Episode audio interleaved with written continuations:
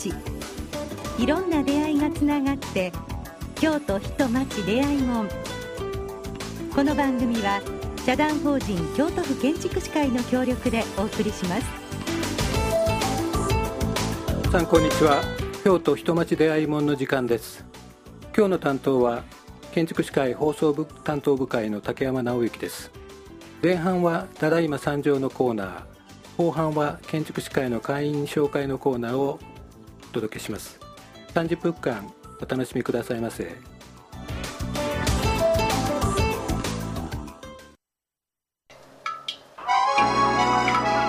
京都人町出会い門今日はホステルニニルームのマネージャーをされている大東ルミさん。にお越しいただきました大東さんどうぞよろしくお願いしますよろしくお願いしますでまず最初にホステルニニルームについてご紹介をしていただけますか？えホステルニニルームは2017年12月にオープンしたデザインホステルで築40年の印刷会社の倉庫兼事務所ビルをリノベーションしています。姉妹が立ち上げ姉妹の友達の部屋をコンセプトにしています。2、3階が客室でドミトリーと言われる相部屋が2部屋。あとはシングル、ダブル、ツインなどの個室になっていて全部で9タイプの部屋がありますそれぞれレイアウトや内装が異なっているので何回訪れても楽しめるホステルになっています。また、1階は宿泊ゲストがくつろぐラウンジスペースのほか、宿泊ゲスト以外も利用できるカフェバーとしての営業もしています。お散歩中のこと、はい。あの、聞かせてもらっていいですか？お散歩帳はですね、えー、えっと、ギニルーム、まあ、友達の部屋をコンセプトにあの運営してるんですけれども、まあ、友達が遊びにあ、友達の部屋に遊びに来たように、こうゲストにこの街を楽しんでほしいっていう思いから始まってまして、例えばなんかこう友達が遊びに来た時に私たちチームのお気に入りのお店とか、こう、置きスポットとかを案内したいなっていつも思ってるんですけれども、それをこう、具体的に形に表したっていうのがお散歩帳になっていて例えば、まあ、朝、えー、好きなパン屋さんでパンを買ってコーヒーを片手にこう鴨川で朝食を食べるとか、うん、あとは夜だったら夜ご飯食べに行って、うん、ちょっと帰りにお気に入りのワイン屋さんで一杯飲んで、いいで、ね、さらに地域の銭湯に入って宿に戻って寝るとか、そういった過ごし方をすごく、まあ、あのしてほしいなって思っている中であのゲストの人みんなにこうついて回るわけにもいかないので、こうあのより分かりやすくあの体験してもらえるように作ったものがお散歩帳になっています。うん、で、えっと、さらにこの各お店を回ってくださった時にできればお店の人ともお客さんに交流をしてもらいたいなって思っていてでそれをこう自然な形で交流するきっかけとしてこうその散歩帳自体がスタンプ帳スタンプ帳になっていて、うん、で各飲食店とかお店にスタンプを置いてもらってるんですね。でお客さんがそのお散歩帳を持ってお店を訪れた時にお会計の時とか注文する時とかに渡してスタンプをお店の人に押してもらう。っていうこううんと、仕掛けがしてあるので、うん、その時にちょっと一言二言、お話をするきっかけになればいいなと思っています。うん、まあ、自分たちの京都というか地域を紹介しつつ、はいはい、お客様がその地域の方々と関わりやすくするようなそういう仕掛け、そうですね、はい。でこのお散歩帳を持ってるとあミニルームに泊まってるお客さんやなっていうのがお店の人も分かるし、まあ、お互いちょっとまあ安心してコミュニケーション取れる、うんうんうん、で、まあ、そこからちょっと発展して仲良くなったりとか、うん、またそういう風になるのもすごく嬉しいなと思ってます、うん、なんか知り合いの知り合いっていうことですよね、うん、そうですね。本当にそんな感じで、まあ、それでお散歩帳に載ってたから、まあ、たまたま行ったお店が、まあ、すごく気に入って、まあ、そこのお店にこうこう定期的にこう遊びに来てくれるようになったりとか、うん、そういうお話を聞くとすごく嬉しいし、うん、あと私たちももちろんまあ好きなお店で結構よく行くお店ばっかりなので時々ご飯食べに行ってお話ししてると、あ、この前この、これ持ってこんな人来てくれたよとか、なんかそういうお店の人からもお客さんのお話とかが聞けるのがすごく嬉しいです。若草カフェ、どんなことをやってらっしゃるかな、ミニルームを提供しようとするときのその考え方とか、うん、なんかそういうところを少しお聞きできますか？えー、若草カフェは今年7月からスタートした取り組みなんですけれどもそもそも、まあ、きっかけは、まあ、コロナウイルスからかな、まあ、全国的に外出自粛が要請されて皆さんどこにも行けないっていう日々が続いた時にたまたまこうニュースか何かでこう外に出かけられないから家庭内での虐待、子供の虐待とか、DV とか、そういったことが発生してるっていうニュースをたまたま耳にして、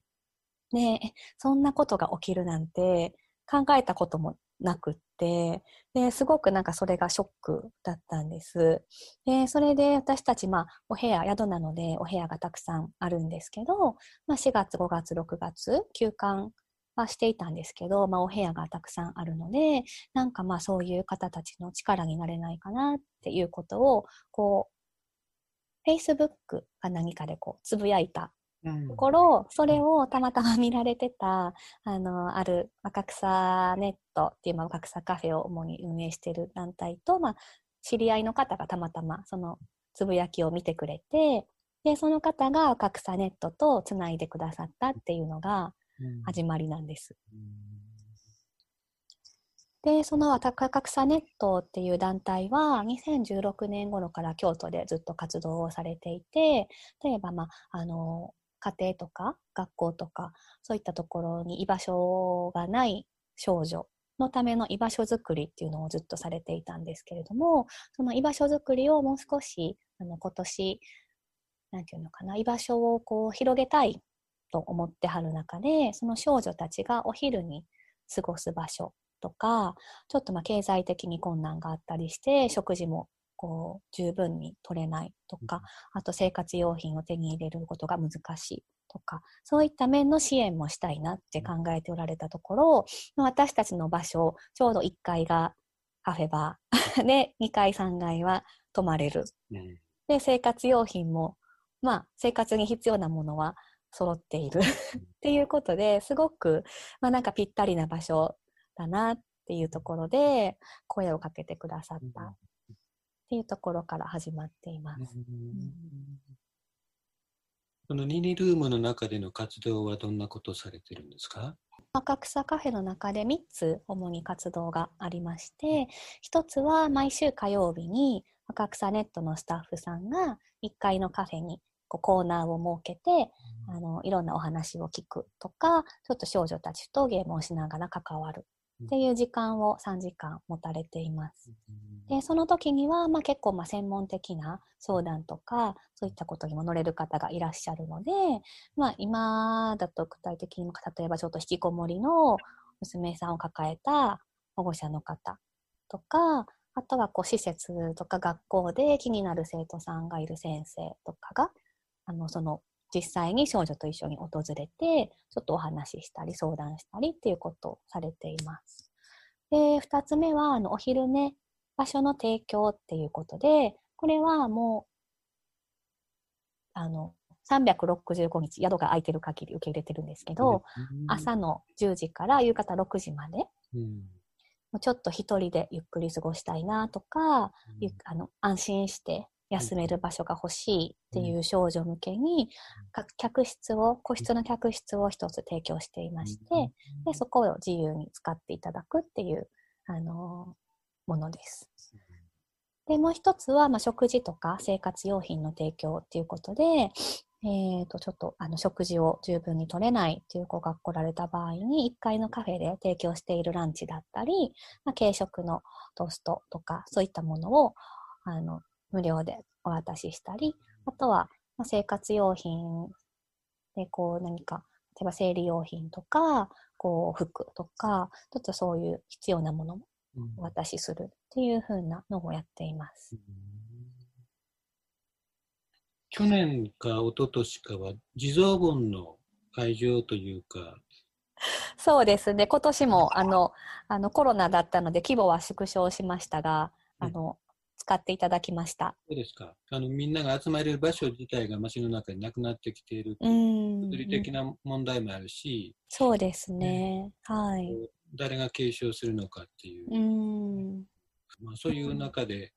新しく街の拠点というか、まあ、開いてくれる場所があるっていうのはすごいいいことだなと思う。そうですね。なんか地蔵盆を一緒に開催させてもらったことで、ちょっとまあ年齢が上の層の方にも場所を知っていただけて、うん、その方たちも入りやすくなるきっかけになったなってすごい思っています。なんかそれをきっかけにも役員の方とか、うん、私たちもまあ、普通こう日常の生活の中でそこまで関わりがあまりない方と一緒にこう企画して運営してっていうことで、まあ、すごくお互いに関係性を作れるいい機会だなって思っていて、でできれば毎年続けていきたいなって思ってます。あの近所に住んでる85歳ぐらいのおじいちゃんがいるんですけど、毎日あのコーヒーを飲みに来られてて、もうなんか家のリビングのように使ってもらってます。えー、すごいですね。そう一番いいですよね。そう、なんか朝出かける前にふらっと寄って、今日はどこどこ行ってくる、コーヒー飲みながらそういう話をしたりして、で、まあ一旦出かける。で、私たちは行ってらっしゃいって見送って、うん、夕方ぐらいにまた帰ってきはる。えー、そう。でコーヒー飲んで家帰らはるって感じ。うん、うん、まあ大概その孫がおじいちゃんおばあちゃんの家に行くのは分かるけれど、うんうんうん、感じですよね。孫の家そうです、そうです。おじいちゃんが会いに来はる。うん、でも逆にこうほぼ毎日来られるので、ちょっと2、3日姿が見えないと、私たち心配になって、うん、でだから時々こう、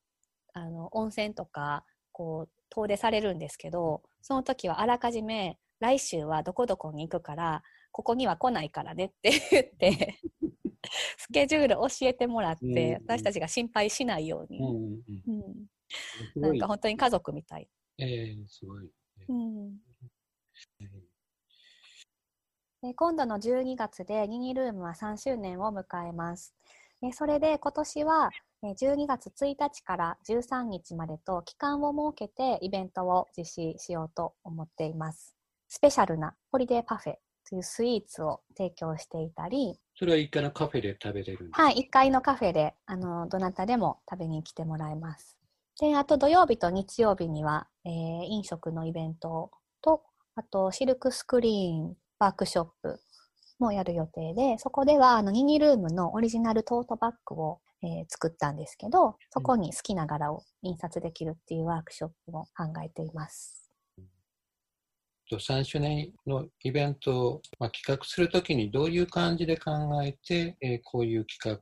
画、はい、誰とその共同協力をしてもらおうかなと考えたりとか、まあ、そこら辺のことをちょっとお聞きしていいですか、えっと、コンセプトルームは12月に開催する3周年イベントのあのメインの企画として今回作ったんですけれどももともとミニルームを作る時に、まあ、オーナーから聞いていたもともとのイメージは先輩の部屋だったらしいんですよ。でなんか先輩の部屋ってこう面白い本が置かれてたりとかこう意外なこの先輩こんなん好きやったんかとか、なんか見たことないこうお料理のスパイスとかすごいワクワクするっていう話をまあ2人がされてたみたいで。でそういう中で、まあ、先輩の部屋ってなるとちょっとまあなんかあの偉そうっていうので最終的に、まあ、友達の部屋に落ち着いたっていうふうには聞いてます。うん、はい、で、まあ、友達の部屋っていうのをコンセプトにやっててで特に、まあ、今コロナがこの春あの拡大してきてこう旅行する人が少なくなっで、マギニルームもお客さんが少なくなったりしたんですけど、まあ、その分、長期滞在のプランを作りまして、で、長期でギニルームで暮らす人が多くなったんです。で、その友達がまたその長期で滞在してる友達の友達を祭れて、ちょっとまあ1階のフリースペースで、こうなんかみんなで仲良くなってゲームをしたりとか、ご飯一緒に食べたりとか、まあ、あの宿自体はお客さんがまあそんなに多くなくって、あの寂しい感じなんですけど、すごくなんかその長期滞在の人のおかげで賑やかっていう、はい、ふうに今なってます。で、なんかそういうのを見ながら、すごいなんか本当に友達が友達を連れてくる、もう友達の部屋っていうのがすごい今しっくりきている状態になっていて、で、まあその3周年、今年何をしようっていうふうに企画している時にその友達の部屋っていうコンセプトを、まあ、さらにアップデートしたいできないかっていうところから発想をこう得て、まあ、開業時に2人が考えていた先輩の部屋みたいにこう誰かの部屋にお泊まりするような体験をこれまでと違った形で作ってみようと思って考えました。でその中で、まあ、あのいつもあのお世話になってたり、まあ、あの顔見知りの5組の方々に、まあ、その人のお店とか雰囲気をミニルームの個室のそれぞれのお部屋に持ち込んでもらってあのその人の部屋に泊まってるような体験を提供したいなっていうので、あの5組の方を、まあ、あの選んでお願いした。っていうところです。結構その方々の趣味があの、うん、大きく反映されているわけですか？あもちろんもちろん。はい。えっとまあお店をされている方だったりあとはあとデザインをされているとかあと一つはあの工芸高校の学生があのデザインするお部屋もあるんですけど。はいそうなんですでそれぞれの部屋例えば、まあ、お花屋さんをされている方であればお部屋をお花でこう飾ってあとはそれに加えてそのお店をされている方の今好きな例えば本とか、うん、今お気に入りのものとかもお借りして、うん、本当にその人の世界に入れるようなお部屋を作りたいなって考えています。また詳しくは SNS をご覧いただきますとスケジュール載ってますのでぜひご覧ください。はい、Facebook とはい。インスタグラムが。あ、そうですね。はい。あの、イベントの情報は Facebook と Instagram から確認いただけます、うん。ありがとうございます。今日のゲストはホステルニニルームのマネージャー大東ルミさんにお越しいただきました。大東さんどうもありがとうございました。ありがとうございました。12月皆さん遊びに来てください。ぜひぜひ。お待ちしてます。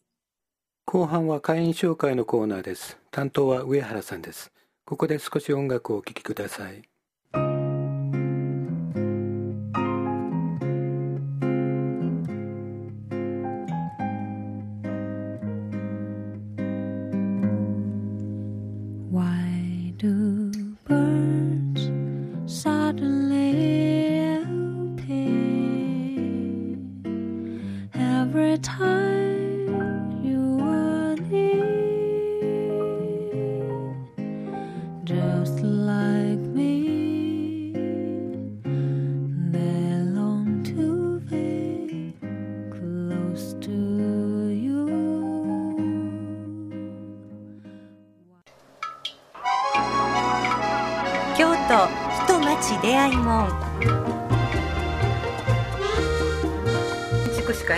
紹介のコーナーです。今日は、えー、藤森工務店の藤森淳さんにお話しいただきます。藤森さんよろしくお願いいたします。ありがとうございます。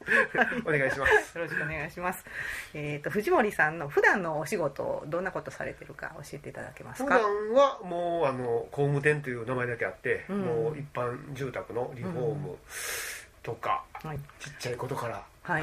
そこそこ大きなリフォームまでやってます。ああそうなんですか、はい、へ住宅が主ですか？もう9割以上住宅ですね。そうなんですか、はい、へ特に木造住宅ああそうですか。が得意ですわ、はい、ただマンションのリフォームもしますけどね。そうなんですか。えリノベーションっていう名前で今呼ばれてるんですかね、そうですね、はい、流行りですよね。言葉としてはね。それもやってますよ。あそうですでも基本住宅ですね。一般に人の住まいですわ。はい。が多いです。お客様はその何か広告見たとかでなくってそうですね。えー、っと広告を見て、飛び込みで来るなんてまず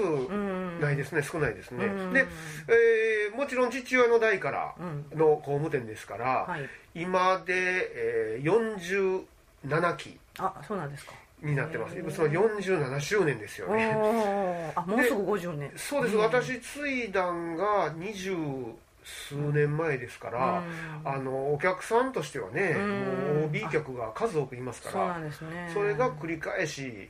仕事くれるっていうパターンが一番多いですよね。でまたその方たちの紹介とか。で、えー、細々とやっておりますやっぱ昔建てはった家をちょっとな、直したいとかっていう依頼も多いですよ。あやっぱり。多いです多いです。は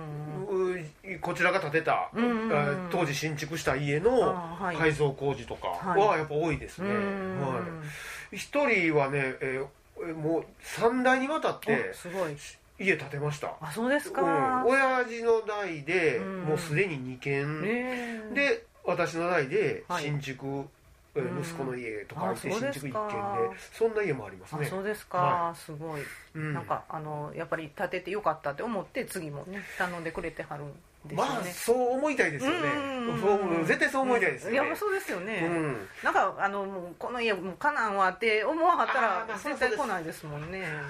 やっぱり、今その建築ってなんか、え4分の1か。3分の1は騙しやみたいな風潮ありますやんか、だしやっぱ硬いとこ、頼まはりますよね、僕のとこ手堅くやってるんででしかもそんなあのね、ひどい工事しませんから、それはもう信用ですけど。あそうですね、そう思ってやってきてますし、まあ、それが浸透してるのかそういうお客さんはお仕事くりはりますね、あそうですか。うん。だからやっぱりね、なかなか今のその、なんていうんですかデフレスパイラルっていうんですかこの安さ競争にはねちょっとついていけないですけど。まあまあまあまあでも誠実にやってますから、はい普通に木造の住宅で、うんそね、そんなにひどい、安くできないですわ、うん、それをやるっていうことはやっぱりどっかで、職人さんなり、うん、なんなり泣いてる人がいますし。まあまあそうですね。そういうそうですね。で最初お客さんは泣いたらあかんわけですよ。ああ、はい、そうですそうです、僕んとこは少々泣いてもお客さん泣いたらあかんわけですわ。すごい。いやそうでしょやっぱり、次の仕事がないですから。そうですよね。そうですそうやってちゃんとやってくれてはるし次もあのよかった。もうひ、ね、お値段も含めてねと思いたいですよね、うん、そうやと決してうちねそんなボロボロないし会社乗ってるわけでもないし、うん、そこはもう誠実に頑張ってます、はい。でそのやっぱりつながりでいろいろ紹介っていうそうですね、うん、もうほぼ、その OB 客さんからのつながりとかあはい、あとえー、自分のもちろん友達、えー、両親の友達、えー、まあまあ君やったら間違いないでしょうとかああ藤森やったらちゃんとやりよろよとか、まあ、その辺でやってますよ、はい、すごい、えー結構若くであのお父様から代を譲られはった。そうですね、えー、30歳まではサラリーマンしてました、はい、某工務店某工務店建築士界では有名な。そうです、ね、某工務店さんで修行してました。はい。そこから独立ですからね、30で独立、えー、家継ぎましたから、今私55なんで、すごい。25年か。もう四半世紀、もうえー、30で家継いでから、うん、45年で親はもうリタイアしましたから、うん、あの掘り投げられましたんでもうあとはやっと20年社長業やってます。すごいですね、はい、やっぱり工事中ね家のこと気になるんで、旅行行っても何しても頭から離れないですよね。そうですよね、オフがなかなかねもうなりきるのって完全にね、うん、オフは無理です。うん。一人職人さんとか聞いたら、うん、もうこの3日間は家に携帯を置いて、うん釣りに行きますとか言う人いますけど、うん、私のとこ元請けなんで絶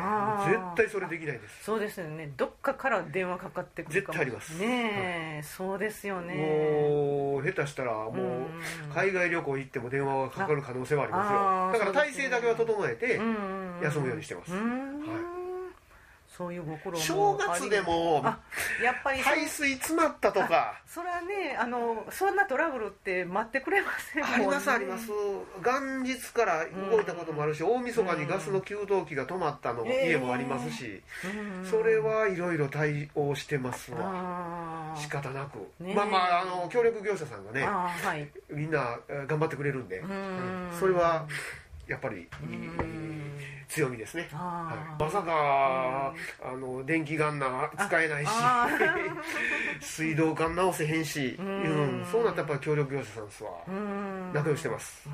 これはもう手放せないですね。強みですねそういうネットワークとか昔からのつながりがすごくこう強みのように、そうですね、ね、業者さんももう何十年変わってへんとこもありますしね、うん、信用であれですからみんな誠実な人ばっかり集めてますし、うん、もうどうしても自然淘汰されますよね、うん、そうですね。ややこしい。下請けさんは、もう次ね一緒に組みたないっていうようなところはもう。あります。こんな言ってあれですけど。まあ今今僕のとこで仕事してもらってる人は、もうその辺が淘汰されて生き残った人ですから。で逆に下請けさんでも、まあまあ一応ねうちの仕事を喜んでしてくれるというのが僕らには嬉しいですわ、そうですね、ちょっとあのえっ、ー、とフェイスブック見せていただいたらあの映画村のよってます、